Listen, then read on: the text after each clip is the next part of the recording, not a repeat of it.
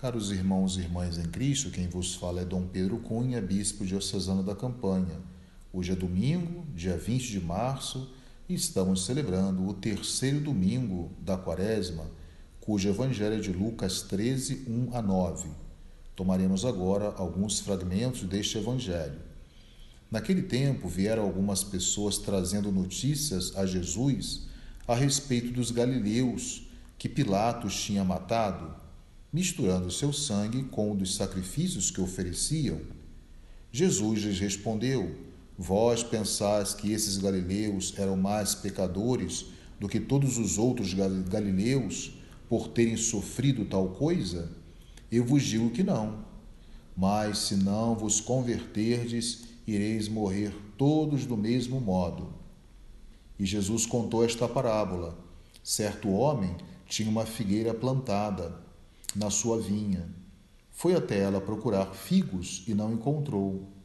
Então disse ao vinhateiro: Já faz três anos que venho procurando figos nesta figueira e nada encontro. Corta. Por que está ela inutilizando a terra? Ele, porém, respondeu: Senhor, deixa a figueira ainda este ano. Vou cavar em volta dela e colocar adubo. Pode ser que venha a dar fruto.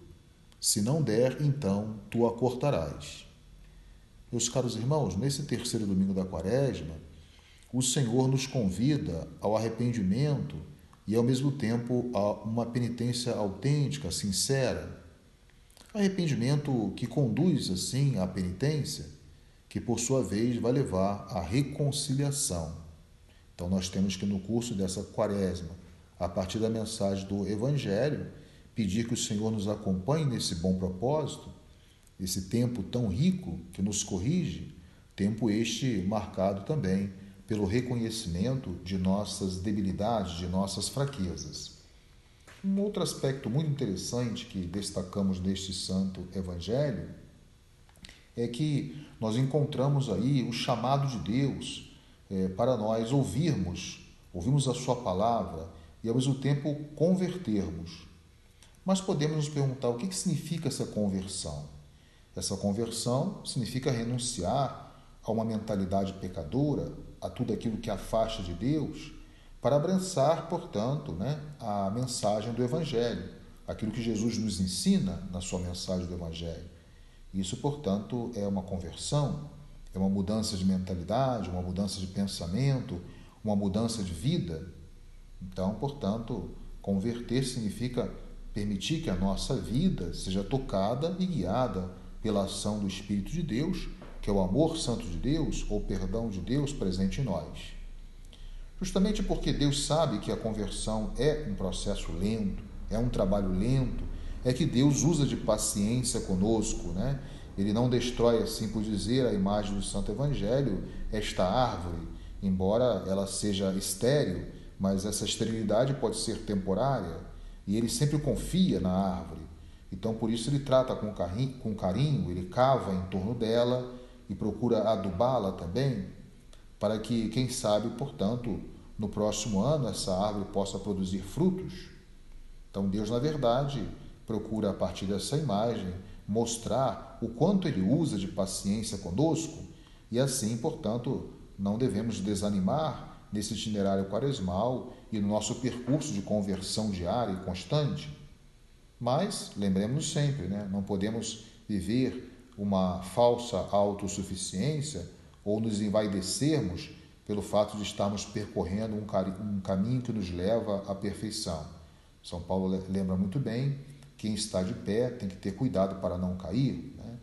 Então é importante destacar na liturgia da palavra de hoje essa paciência de Deus para conosco.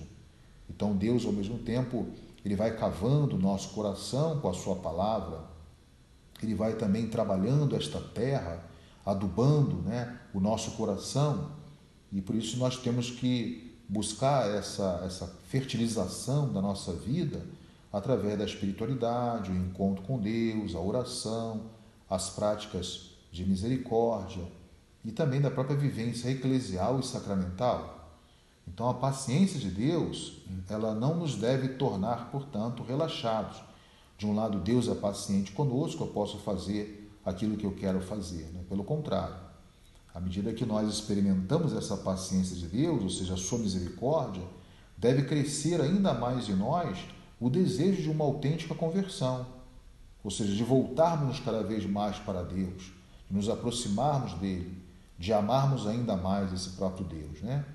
Então, na missa de hoje, o salmista vai nos chamar a atenção sobre a necessidade de nós louvarmos esse Deus pelo fato dele ser bondoso e compassivo conosco, porque ele perdoa todas as nossas culpas, ele cura todas as nossas enfermidades, então nos salva, portanto, do poder da morte, muito mais do que uma morte física, uma morte também espiritual.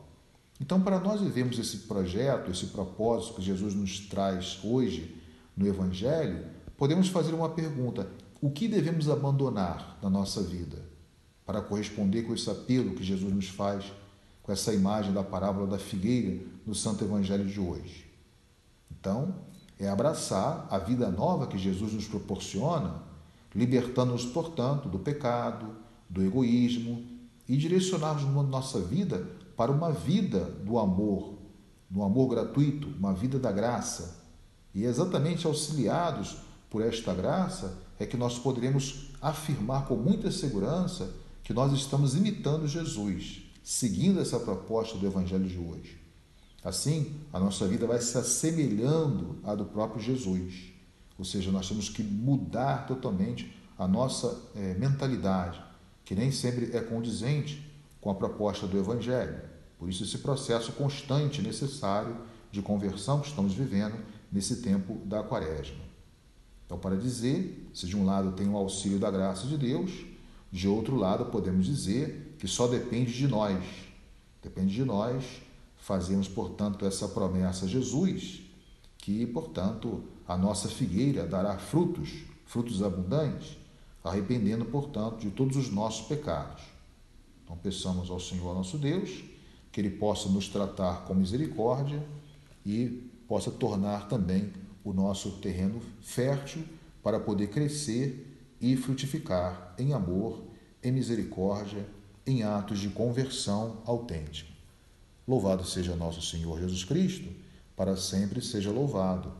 O Senhor esteja convosco, Ele está no meio de nós. Seja bendito o nome do Senhor, agora e para sempre. A nossa proteção está no nome do Senhor, que fez o céu e a terra por intercessão da Virgem do Carmo e dos nossos beatos Padre Victor, abençoe-vos o Deus Todo-Poderoso, Pai e Filho e Espírito Santo. Tenham todos um abençoado domingo.